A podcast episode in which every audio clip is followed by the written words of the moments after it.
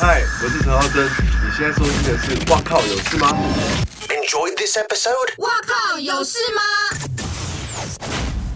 ？Hello，听众朋友，大家好，欢迎收听《哇靠有事吗》？我是吴小茂。Hello，我是爆米花开点的包边。哎，上个礼拜呢是金马奖刚结束，所以今天呢我们就要来跟大家聊一下金马奖。是的，邀请到一位重量级的嘉宾，他是、嗯、呃很资深的电影线的记者。是的，好，我们欢迎张哲明大哥。嗨，大家好，不要叫我大哥，可以叫帅哥，不要叫我大哥。大家好，我是张哲明帅哥。好。哲明哥呢，同时也是金明奖的主席。金明奖，可是大家可能不知道什么叫金明奖。对，所以就是要请你跟大家解释。哦，这就是因为我们大家电影线啊，或者说大家呃每次都会很关注金马奖嘛，大家赛前就一直讨论东讨论西，所以在八年前呢，我就开始做这么久。对，这个本届已经第八届，它就是一个 他都有赞助了嘞，历史悠久。对，然后就开就开始玩类，不要讲不要讲赌。赌盘啦，我们就是一种娱乐性的那种，就是竞赛的趣味游戏。嗯嗯。然后从第一届到第八届，今年是每一就是每一个奖项，你就可以猜说，就是你就猜完，像今年二十三个奖项，你就你就压完，看谁中的最多，谁就第一名这样。今年的人数参赛者今天来到的最高纪录到八十五个人。哇塞，今年有八十五个人投票。对。那请问八年以来，你个人有我个人拿到奖金吗？一次。啊，你就赢过一次第一第一名这样子，还不是第一名，是第二名。嗯，对，这样有多少钱？看每年的那个赞助奖金不同，像今年到达八十五人就是很高峰嘛，对，第一名他可以拿到一万七千块。哇塞！那他只他其实只需要缴出四百元的报名费，可以拿到一万七，多高啊！哦，所以就是大家要猜之前要先缴报名费，然后所有的报名费最后就是。看第一名、第二名这样子可以拿走。好啊，那你今年猜到几个？我今年猜到十个。那也、欸、其实第一名也才十三个，但我就你知道，差个一两个就钱就没有了。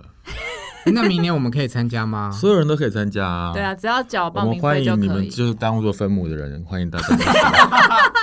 完蛋了，我觉得我这种赌运就超烂。但我告诉你，每次赢的都是那种第一次来玩，或者是说他根本就没有看过所有电影的人。是哈，已经连续好几年都是这样子。哎，一万多块，我们就可以录好几季的《哇靠游戏吗》。所以我们要去参加，明年必须参加。而且我们做到就是去年的那个第一名，他就是呃第一次参赛嘛，跟不。主席我本人也不熟，然后他就得到了一万五千块，然后他自 就是不想给他，他说有我当然还是给，因为我们公平公正公开，然后他就自行惭愧，今年就缴了三千块当做一个赞助金。哦，我觉得非常好，以后每年的那个回馈都必须要这样子，嗯，这样就会有下一次的基金。对，没错。嗯、好，在我们即将进入正式的金马奖讨论之前呢，我还是要先提醒一下所有的听众朋友，拜托拜托，在我们的。各大平台 Podcast 呢，按下订阅跟关注啊、哦。那如果你喜欢看影像，嗯、喜欢看我们帅帅美美的脸的话，YouTube 上面 也是可以找到。哇靠，有事吗？给他按下订阅、追踪、开启小铃铛。好啦，金马奖今年的得奖名单名单名单，你讲话名单算是相当众望所归，对吧？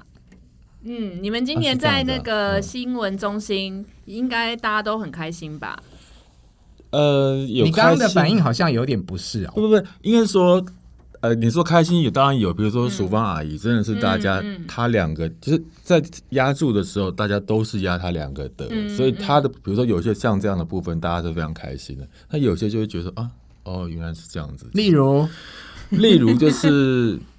好了，最佳影片，我我我个人的那个成分也比较高一点，就是哎、嗯，消失的情人节就哦，原来是他，这样就是本来大家猜的，其实猜的蛮平均的啦，消失情人节也有、嗯、也有一定的票那个票数，但是只是觉得说哦，因为他看他拿了导演剧本，然后想说哇，又拿了影片，就是这一次蛮支持陈奕迅。一路搬下来，应该看得出来态势是他吧？嗯，我也觉得。我觉得蛮啊、呃，可能啊，对。但是你们金明奖的最佳影片是投给了《亲爱的房客》。对，可是呃，《消失情人节》也蛮接近，他在第二顺位。其实因为有时候都蛮接近的。那所以你自己是投谁？我是投《亲爱的房客》。嗯，那你为什么不喜欢《消失情人节》？硬要问。我们不需要 需要这样，没有啦，没有。是可是因为我自己很想要知道，嗯、我我我有看，像瑞仪是很喜欢这部片，对，我是支持，非常非常喜欢《消失的情人》，而我个人是非常的还好，嗯、所以，所以我真的不知道为什么这部片有这么好。对，我跟你说，这部片就是有一点点的两极，应该是说。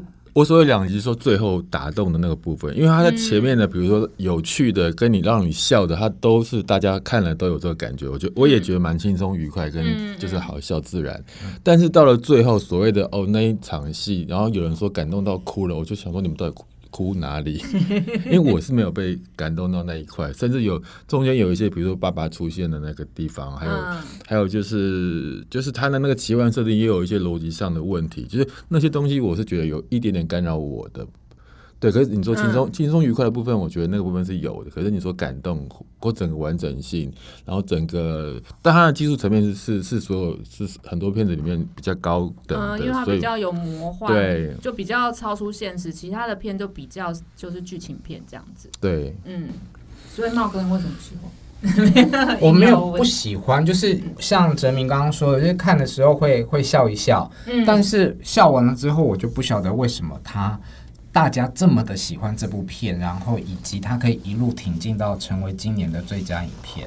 嗯，我自己是觉得评审可能会，呃，因为我觉得喜剧蛮难拍的，然后魔幻跟写实之之间这样交换的，在国片里面算是比较少见的，嗯，所以我觉得这算是蛮难得的一种尝试。那我不知道，比如说在新闻中心那个评审他们有没有讲一下，说为什么最后会是这部片胜出？他们当然其实也是像你讲的这样，就是它整体的技术性是很高的，然后喜剧也是不容易拍的啊，等等的之类的。但我自己我自己在想，就是说，呃，喜剧很难拍没有错，所以当初我在压最佳导演的时候，我就是压陈玉迅，因为他有很多，比如说这两个演员。都是那么素，然后可以调配到完全不一样的表演，是他的功力。然后中间不是有一个时间暂停那场戏，它、嗯、不是特效，它是有所有都是真人，所以你要做那么大的场面调度，那也是你导演的功力。还有你很多很幽默，你说那个壁虎伯啊，还有那个那个 DJ 跑马赛克跑，那种那种巧思设计，我觉得都是你导演的功力。所以我觉得最佳导演你是当之无愧。可是最佳影片这种东西，就是说。这个片除你看完之后，除了幽默轻松之外，就是它就是一个小小的爱情小品。我觉得至于最佳影片那个分量啊，我觉得比如说，我觉得给亲爱的房客，因为它里面很多议题性、题社会性，就是你是有思考空间的。我觉得影最佳影片对我来讲有一个这层意义在啊。可是也有人讲说，你说今年二零二零那么苦闷，那情人节对情人节有一种这种就是让你比较开心的那种感觉。也许他也是，也也许也许也是评审考量的一个范围吧，我不晓得。好，你刚刚讲了一句话，就是说，呃，最佳导演他当之无愧。嗯，可是他是翻盘翻回来的。对，我我想知道翻盘。他所谓的翻盘，就是说当初因为所有的评审，我们啊、呃，他们在投票的时候，他们会先投一个假投票，就是。好，你们现在我们还没开始就各自先投，所以他就列出来，这五个人谁得了多少票。为什么要假投票啊？因因为你要从假投票，你才会开始去，接下来我们才会讨，我们才好讨论说，比如说，比如说这五个人有一个人只有一，你就不会去太讨论他。你你所谓的假投票是指在当天吗？就当天对，就是我们现在评审对，我们现在要开始啊，我们现在讨论最佳最佳导演，那我们现在先投假投票一次，然后各自把票数都亮出来，你就看到谁几票谁几票。然后我们才开始好，我们进入正式讨论，你就就这个票数讨论嘛。然后这个假投票的时候，最最高票的就是陈玉勋。然后讨论完之后呢，呃，在投票投票那那个叫正式的第一轮，第一轮出来就是蔡蔡明亮。那等到好这个都。过出去就整个结束之后，因为他们今年是讨论的非常快的，快以前会到五五点六点七点之类的，嗯、今年到两点就结束，所以他们觉得说他们还有很多时间在往前去回顾到底有哪些是遗漏，他们想要做的更谨慎。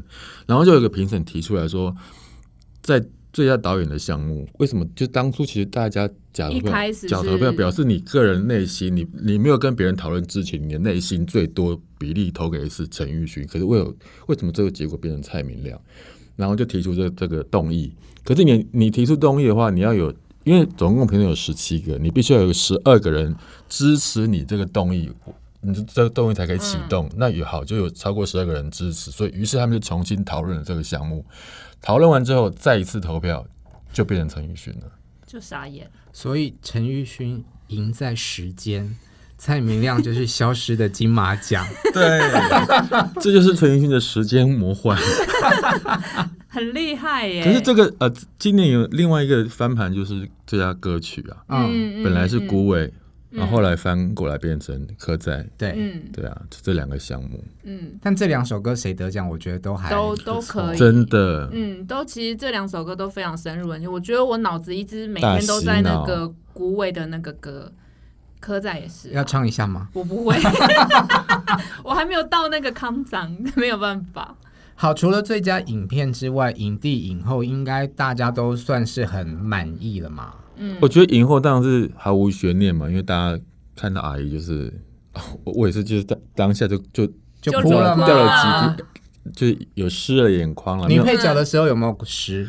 女配角还好的原因是因为大家都觉得你一定会得，就这个东西你一定会得。然后女主我们当然压，可是会有一点担心你会不会给两个。嗯嗯对，然后女主又她得的时候，因为她女配她自己也没有，她也没有哭嘛。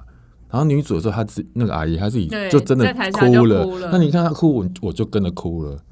就那就只有那个 moment 了，其他没有没有那么没有那么爱哭了。但男主呢，就是有点紧张，因为我是压墨子怡，嗯、但是有一半的人其实是看好李国煌那个，嗯、真的，哦，对，嗯、那个新加坡的那个喜剧天王，嗯、对，其实他在那个片子里表演的也不错。那评审有没有就是稍微讲一下，说他们怎么样？没有，因为评审评审说，就是第一次所谓的角头票的时候，是每一个人都有票，然后讨论之后，第一轮就是墨子怡就是压倒性的胜利。嗯，对。他演的真的很细致，是，嗯，我我想知道你所有的片都有看过了，对吗？对，我想知道女主角的其他竞争对手，嗯，到底演的怎么样？例如白灵，例如桂纶镁，好像评审也有说，就是除了淑芳阿姨之外，呃，大佩跟白灵也是他们讨论的，对，那个 contender 之一。我觉得白灵她是胜在说，她是所有五个片。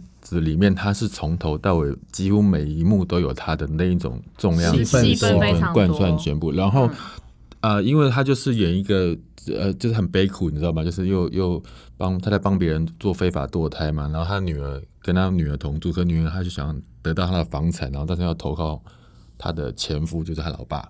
就是呃，然后他又他又被又又为了钱，然后跟那个很丑的那个中年恶心司机大叔上床，等等，就是发生了一些很悲苦的在他身上，对，然后他就是你知道他的那种故事就会起承转合，就是啊曲曲折折，跌跌宕宕，就是全片都围绕在他这个角色上。但是我我自己没有那么。就是被他说服的原因，是因为她是演一个从中国到香港的的那个中呃中低阶层的一个女子。嗯、可是我觉得，因为她在好莱坞待了太久的时间，我觉得她有还是有一个洋化感觉。不不，还有不是不是，她当然有一种洗尽铅华的感觉。她但是你你讲话或者是动作之间，你无意中还是流露出一种有一种洋腔或是洋化的那个。行为举止，嗯、那个东西让我没有完全相信说哦，你是香港当地人，或是你是中国来，那个东西还是没有太多。嗯嗯，对。那大霈的大霈就是关呃，评审有讨论到，就是说呃，后面有讨论到大配跟白灵嘛。那大大配是对，因为她第一次当女主角，她就这么活灵活现，而且她是一种非常符合这个电影该有的陈玉勋式的那种。夸张法的喜剧表演，嗯、对，然后他其实本私底下本人没有没有那么那么那么搞笑，他是比较文静一点点的人，对，对，所以算是比较很投入了，而且是改变很多。嗯，而且他整个在演戏的过程中被导演一直狂骂，骂他有那种一场戏 NG 三十九次，就是一直被骂，一直被骂，然后整个人就是信心大丧失，而且从第一天到最后一天都是这样子。对啊，所以我觉得他。而且我在看那部戏之前，我根本不知道他会演戏，然后就看完以后觉得天哪，他也太会演了。嗯，其实应该是说，大家第一次看他演戏，应该是这一部。虽然说他之前有演过演过水下什么三十米还是什么，就主持过水下三十米，然后也有演过一个 VR 的机器人的戏。他还有演过一部电影叫做。也是跟水有关，但我忘了片名。你看，嗯、你看那个 多容易被忘记，所以大家没有看过他演电梯。老实讲，就所以第一部看就是这个，然后你就会觉得说，哦，他他演出。还蛮自然的，让人惊艳。这样，对，嗯，那桂纶镁呢？因为这部戏大家也最后还没有看过。桂纶镁就是说，呃，你你没有看过他这一种很黑色幽默，除了黑色幽默，他又有一点荒唐、荒诞的那种表演。然后他在里面，他又不是，他又不是那种嬉笑，因为人家会说喜喜剧其实不好表演，尤其然后是那种嬉笑怒骂那一种难难表演。可是他这种又是更难，就是说。旁边人或者说整个东西，他要让你笑，可他本身是很震惊的、严肃的那一种荒诞。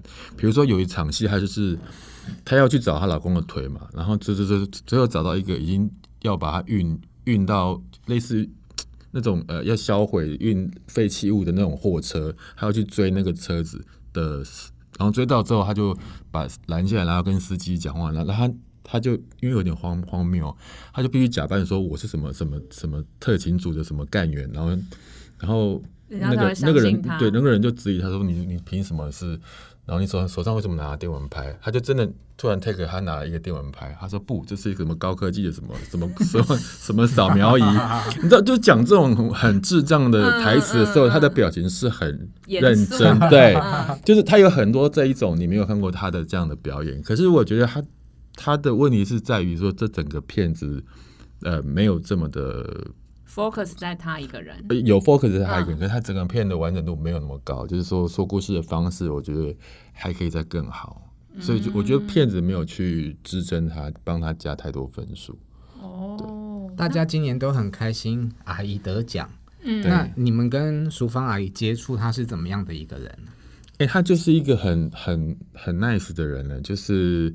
就像很多人的阿嬷那种感觉，就是 会跟你在那边很亲切。对，就是说，就是不也不会跟你就是客套来客套去的，啊，然后就讲一些很很很普很，就像长辈在跟我们讲话这样。没错没错。嗯，而且我看到每个人都跟他就是拥抱大合照，我觉得他人好好。因为你知道，刚好就是很很一连串，因为前面他他从去年北影，他有一部叫嗯、呃，也是入围女女配角的电影。然后后来接下来亲爱的房客宣传，接下来孤味宣传，他就全部是连在一起，嗯、所以我们等于是说我们这几个这几个月是很密切的跟他访问，一直看到他。哎，他有经纪人吗？他有一个在他身边帮忙，好像他有讲什么小称为小妈的，就照顾他的人，就是经纪人之类的，对对对，也也是有一些年一个年纪的阿姨之类的，对对对，嗯嗯嗯，嗯。所以他这一切的呃曝光。都不是一个非常计划性的，而是就是刚好这样一直延续下来。就是刚好他都就刚好这几年的作品，今年都被看到，都是都是进入奖项进进入奖项的电影。嗯嗯嗯嗯。那我想问一下莫子仪，因为他我觉得他真的是一个全世界最冷静的影帝吧？他上台也好冷静，嗯、然后庆功宴也听说也非常冷静。就是其实因为我是。我每次爱看颁奖典礼，就喜欢看人家失控哭啊，乱七八糟。就他超冷静，也不是说不好，当然他的那个致辞，很多人都非常非常喜欢，超级文青的，对，就很厉害。但是自由啊，对啊，你你背得出来吗？自自由、自平等、自天赋人权吗？自电影、自创作，什么自生活、自生活之类的，对，很厉害。对啊，我觉得我，我跟你说，他到了。好，私下新闻中心访的时候，他还是那样。嗯、然后到了庆功宴啊可以放松一点的地方了吧？对不对？嗯，他没有，他一样是那个样。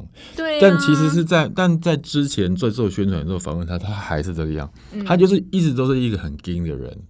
然后他就是没有，就是你你得不到，你从他脸上得不到任何喜怒哀乐，没有。对、啊，他就是那么的 在同一个频率上没有变。但是你，那我就从。我就想说，我就只好从旁边的人问，我就问，嗯嗯、我就问他郑永杰导演说，他到底这，他这个人到底为什么都都这样？他就说他真的，他说他他郑永杰就是说他对自我要求真的非常高，高到郑永杰都自叹不如这样子。我说到底怎样叫高？他就说他可以，因为比如说他接这个片，他就是半年，他就是半年不接，我就不接任何东西，我不要，我要专心做这件事。然后万一你任何东西 delay 之后，你可能就半年没有收入。就他就是可以宁愿我半年没有收入，我就要我觉得很专心做这件事。然后他说他他衣服也可以见他穿好几年了，然后吃就随便他一个面包也可以当一餐，就是说他的经济状况并不是很好的人。然后那天就跟他我也跟他问他说，因为他我那时候才知道之前没有聊到这一块，他妈妈是在卖玉的，就是摆地摊卖玉。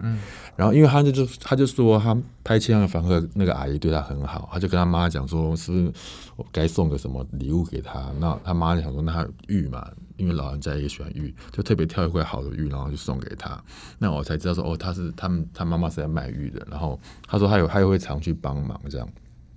然后他就说，对他的他接戏是这样，他他他不尬戏，他也不接多，他就接有质量质感。对，嗯、那你有他有一半的时间也在剧场，那就赚很少钱的那种。他就说他老早就跟他爸妈讲，他不会是一个赚钱的。艺人，他就是个演员，所以就是他不是明星，对，所以他没办法给家人多富裕的生活，他就讲，然后他爸妈也都接受，也也就是就是祝福他这样做，所以他就是一个物欲非常低的人。然后你愿意跟这样的人谈恋爱吗？你这个问题我这样好难回答。如果是莫子怡，我可以。但他赚赚少少哦，反正我也赚很少。然后就嫌弃我就好了。就你们就你们可能聊天的时候都是这一种，就是你知道形而上的那种对谈，他就会跟你聊一些精神饱满，而且不是什么有的没的。而且访问他是不是听说也就是不是很好访，因为他讲话就是比较震惊跟对，所以所以你不能用一般的问题问他，你用一般问题他就给你一般就是非常形而上的答案。嗯，例如。就是你问过他什么？我我我我都不会用问一般的问题。没有，比如说你第一次跟他交，就第一次访问，你就会比如说好好最常问就说哦，这你觉得你演这部戏，你觉得最难的地方在哪里啊？什么？他就会跟你说，嗯，我觉得其实这个戏每一个部分都很难啊。就就你知道就这种答案，就说哦，就是从准备，就是我觉得对每一个人都啊，每个人。大家每个演员都很重要，有奖都没有，跟没奖一样的答案。对，然后整个得你得奖开心吗？我就说，我觉得这是属于整个团队的功劳。我觉得很谢谢，你知道他讲也都没有错，可是就是很很四平八稳的。那我就我，但我就不会，我就我所以我就我知道了这样说，我就不会再这样跟他反问。比如说我的我那天就因为我不小心知道。妈妈在摆地摊这件事，所以我就从这边开始开始切入去问他，然后他就讲，然后讲经济状况，因为他这个比较我就没有听过，我就我就跟他聊，嗯、然后最后他说他状况确实不好，那我就说你明年四十岁的时候，那你有把结婚结婚这件事放在你的人生规划吗？他说有，嗯，然后他之前也说过还想当导演，然后我就问他说结那你结婚跟导演哪一件事会先发生？他说结婚吧，嗯、因为他就说导演这种事不是说所有就有说要做就做，可是他结婚可以随时。嗯给人去登记嘛？但我就问了一题，就得到那个一贴到铁板。我说：“那你身边有稳定的交往对象吗？” 他说：“这个我就不回答了。”对啊，就是这边还。哎、欸，那他如果这样子打枪你，你你的反应是什么？我觉得还好的原因是因为他前面已经讲了很多，多我觉得之前之前已经他不会、嗯、不不常听到他的东西，所以我觉得已经我觉得够了。而且他不回答你问，那是我我老早就知道他不会回答，所以我但我还是得问。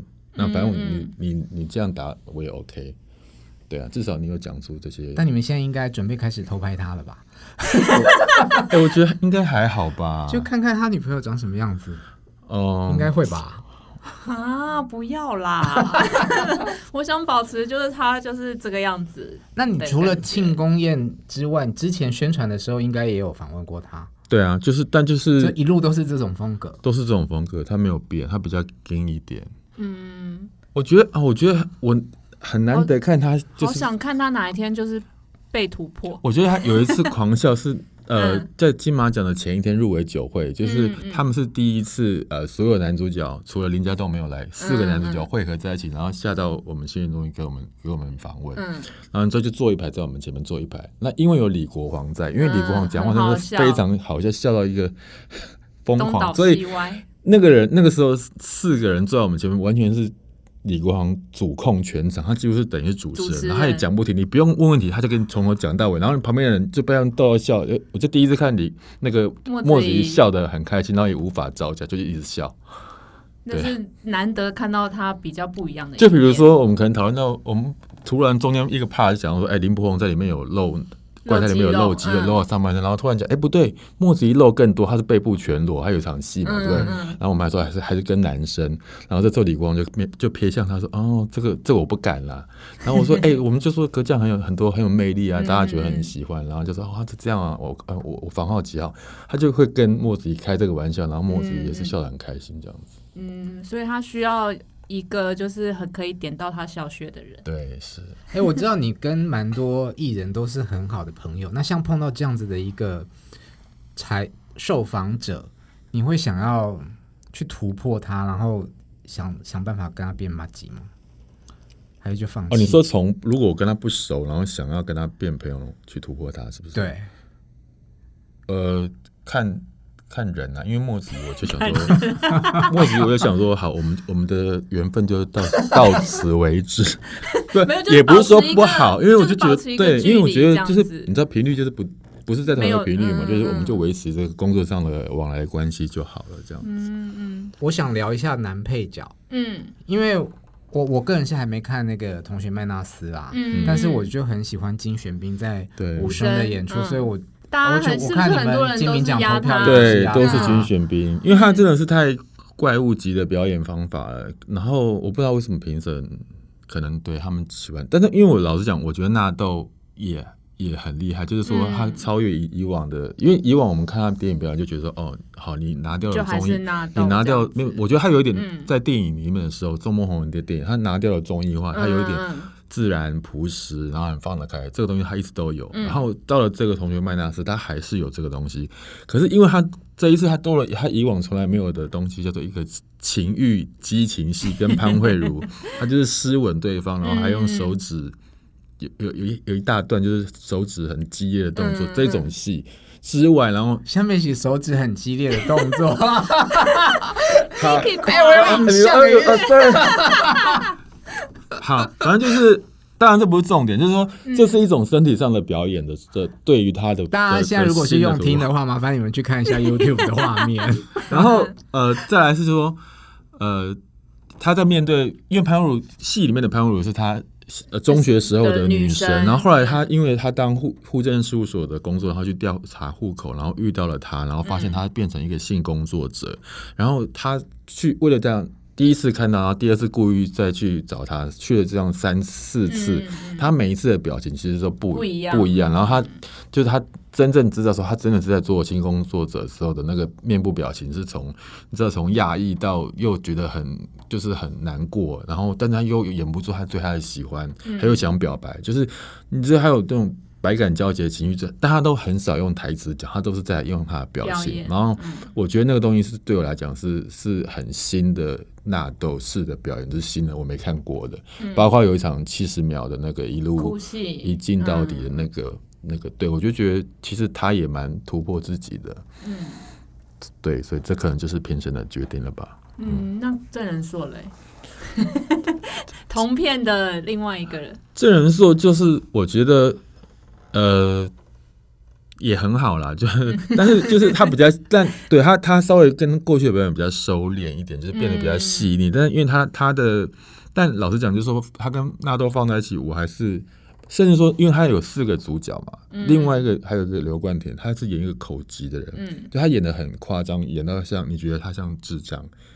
因为口技可能会口口这样口口两三秒，他是口大概会口二十二十秒的那种，然后每一次，然后就觉得说有点太多，然后多。到我你是在演口技还是演智障？对，我的意思说就是他这四个角色都蛮抢眼的，然后变成说相形之下，郑仁硕是很内敛的表演，嗯，就是他他有是在压抑，就自己是一个就是那种中年，然后薪水又一个保险上班族保险业务员，然后他的他的。上司主管又是他的同学，以前的同学，对，然后他就有很多的愤怒不满，就不断的压抑，然后最后就爆发。这样，他其实还是有他的层次在啊。但是因为如果比起来，因为我觉得纳豆戏，对我觉得更对，因为就是纳豆跟纳豆自己比是是突破非常多。我如果我这样看呢，我觉得纳豆比较强一点。那刘冠廷今年的许多戏表现都很抢眼，可是最后没有拿到影帝，会不会有一点点可惜？我觉得。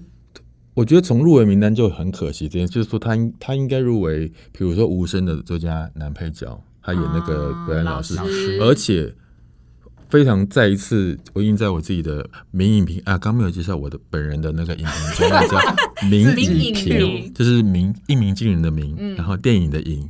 作品的品，请上脸书搜寻啊！嗯、我已经我已经讲，我已经讲过这件，就是说，我觉得曾庆华没有入围这件事，已经非常让我的生气，跟觉得这是我最大的一组。就是你不管你放他男配角或是男，主角他都有位他的位置可以入围，可以取代很多人。好，然后所以所以刘冠廷同样的刘冠廷，他也没有他他其实也可以进到男配角，他没有，但他没有进，因为我觉得那是他蛮蛮难。所以。对，我说他那个那个角色对他来讲是蛮难跟特、啊、特别的表演，然后反而是说情人节，情人节也蛮难，但他容易让别人忽视，因为他就是要演一个很慢的人，他演他他要演，而且女主角太抢眼，对，然后他要演一个没有存在感的，他就会让你演真的没有没有存在感，对，演的非常好，对，但是他就是他演的好，可是比较不不不容易得到奖，这种嗯嗯竞赛类的比较吃亏了，嗯嗯，嗯好啦，最后。关于得奖名单的最后一个就是新人奖，你最 care 的新人奖，为什么森森没有得奖？对吗？我我是好森派，这个我承认。嗯、但后来陈妍霏得奖，我也觉得，嗯，好了，认了。他真的演的很好啊，是嗯。可是我觉得新演员就是历年来都是最难猜的耶。像去年有没有？大家都是投给了大二的那个蔡佳音，嗯嗯，但最后得奖是范少勋。那我本人就是压范少勋了，我眼光独到。哎、那今年呢？今年我就好，我压陈浩生。嗯，但是对，但我也觉得说，哦，陈妍霏其实也蛮难演。老实讲，就是那个香港的演员。换爱的那个刘俊谦，其实也是、嗯、也很强。然后还有一个客家台的吴亦菲，他是在金钟奖的时候，对吴亦荣，他拿下了那个的电视电影的冠军。嗯，呃，对对，影后。所以每一个都 冠军，所以所以 每一个其实都是田径赛吗？每一个其实都是抢手。对，啊、对，所以我说，新演员是很难选的。嗯，所以。但他们因为评审没有特别讲这部分，就不知道。啊，既然没有那个没有讲这一部分。可是我我我自己我自己有一个想就是想法说，因为陈妍飞在《孤味》里面他有演出，嗯嗯，然后《顾位》的对完全不同，所以你评审是同一时间看到的，他不像我们可能有的默默的有的看有的没看，他们是一次在所有的短时间内看完，所以你会对这个人有印象。也是两个截然不同的面貌，嗯、对，我觉得这个是有加可以有可能加分的，嗯，哎、欸，但是新演员在评选标准里面有没有未来的发展性？